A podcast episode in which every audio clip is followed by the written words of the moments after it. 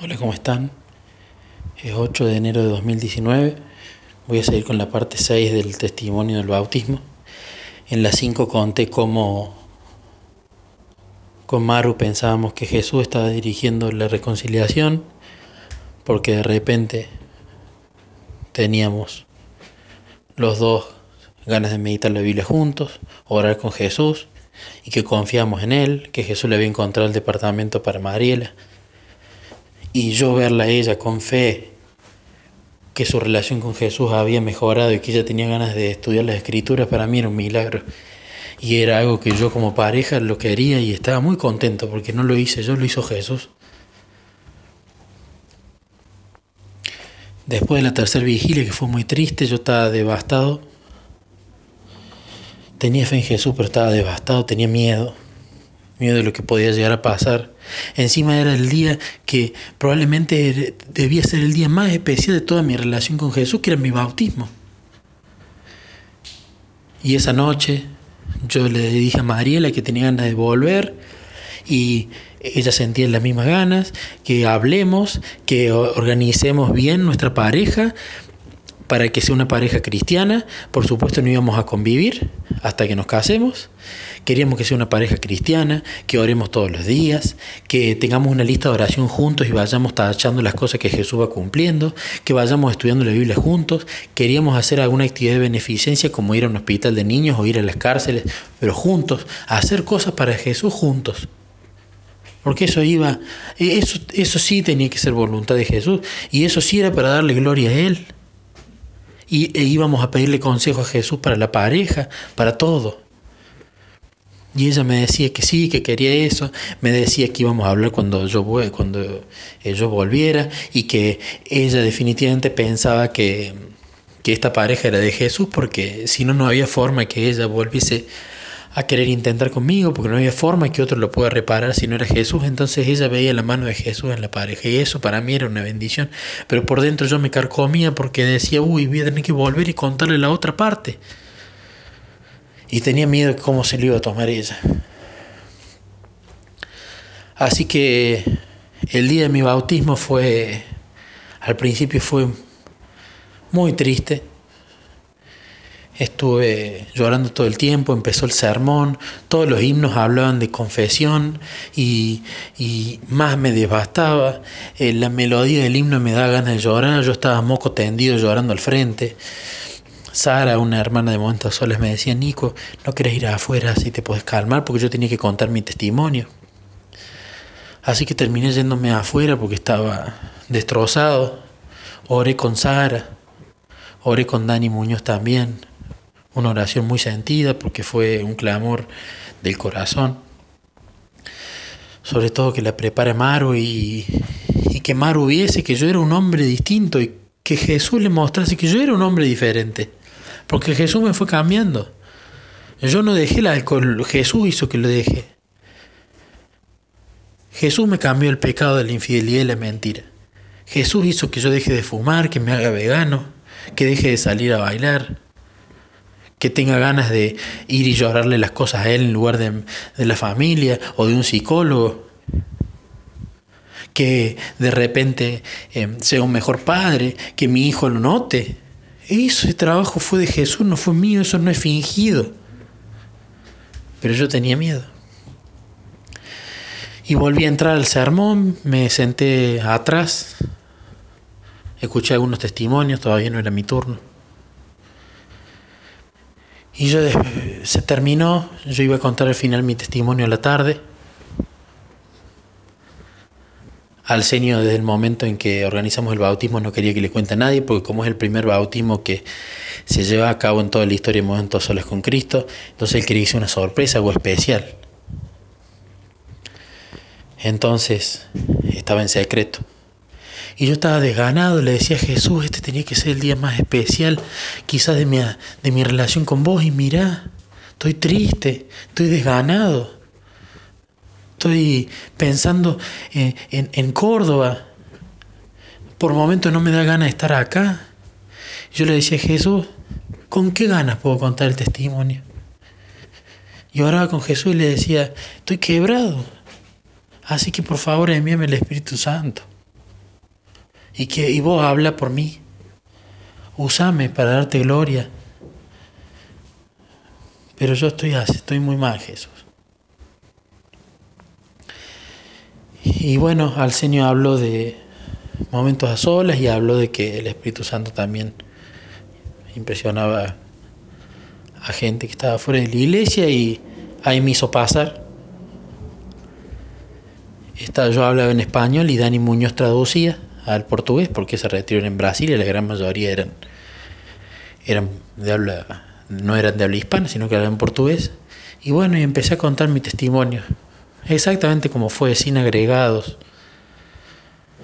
sin nada. Y fue una bendición, me emocioné mucho. Hablé mucho de Niquito, hablé de Maru. Y toda la gloria fue para Jesús de lo que él había hecho en, en mi vida. Y después Alcenio pasó al frente. Dijo que iba a haber una sorpresa. Nadie se imaginó que el bautismo. Todos pensaron que era la cintita violeta que Jesús me regaló, que iba a haber alguna cintita violeta para todos, o que iba a entrar Niquito a, a, estar conmigo. Nadie se imaginó que era el bautismo y anunció el bautismo. Fue una gran emoción.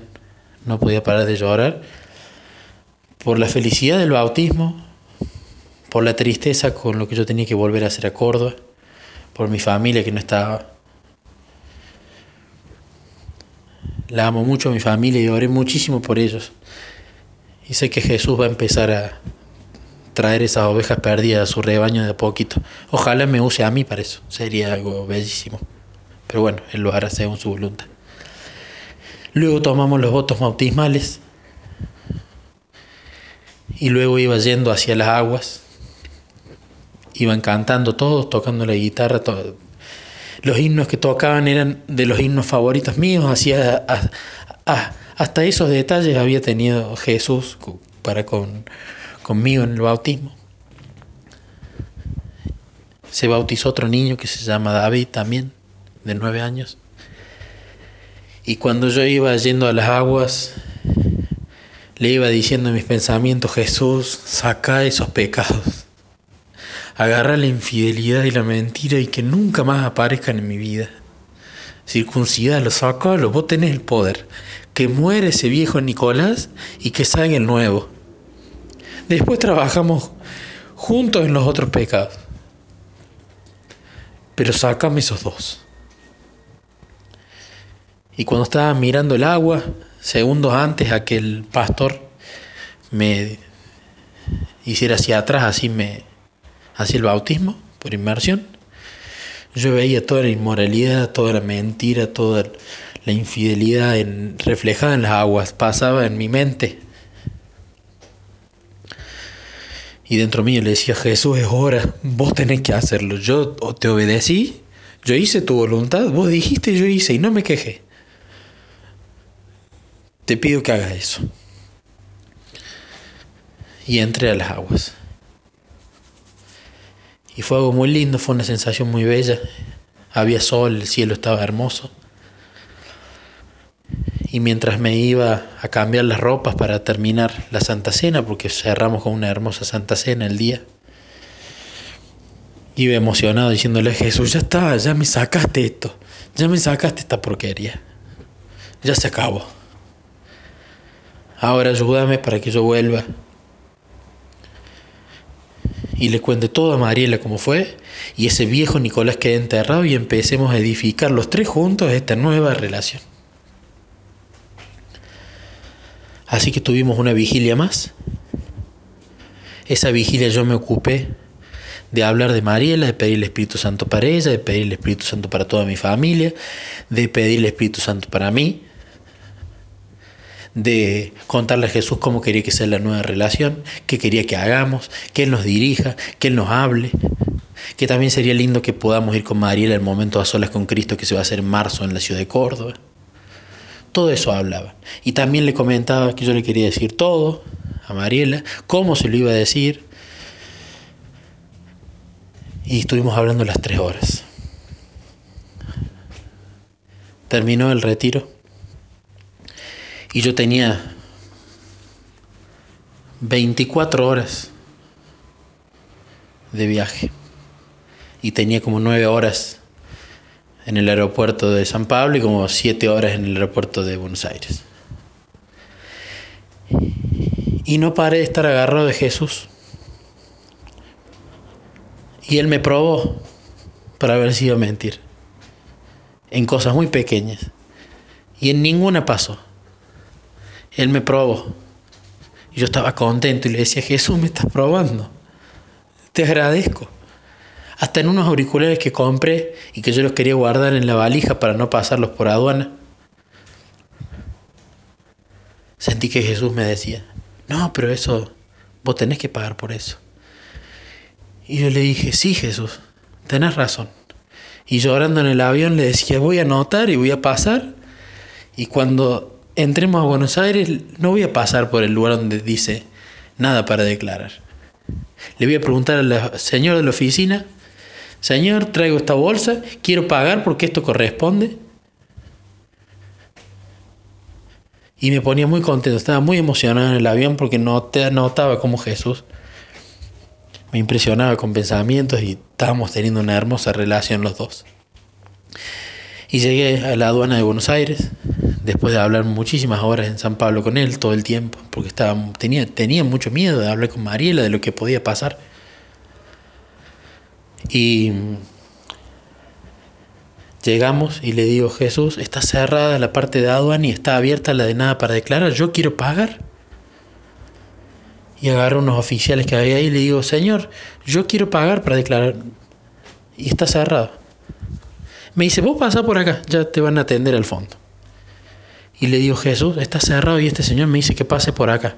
Bueno, yo voy a pasar por acá, pero conste que yo quiero pagar. Pasé por ahí, pasé por los detectores. Le mostré la bolsa al señor que estaba ahí. No me dijo nada. Y cuando salí ya estaba en la puerta del aeropuerto. Y ahí entendí que Jesús me había probado a ver si mi corazón estaba dispuesto a hacer las cosas bien. Y yo estuve dispuesto. Así que me alegré mucho, me puse muy feliz. Y así llegué a Buenos Aires y después viajé a Córdoba, donde pasé año nuevo con mi familia. Ahora en la parte número 7 voy a contar la parte final, que es cuando hablo con Mariela y le cuento la parte que faltaba.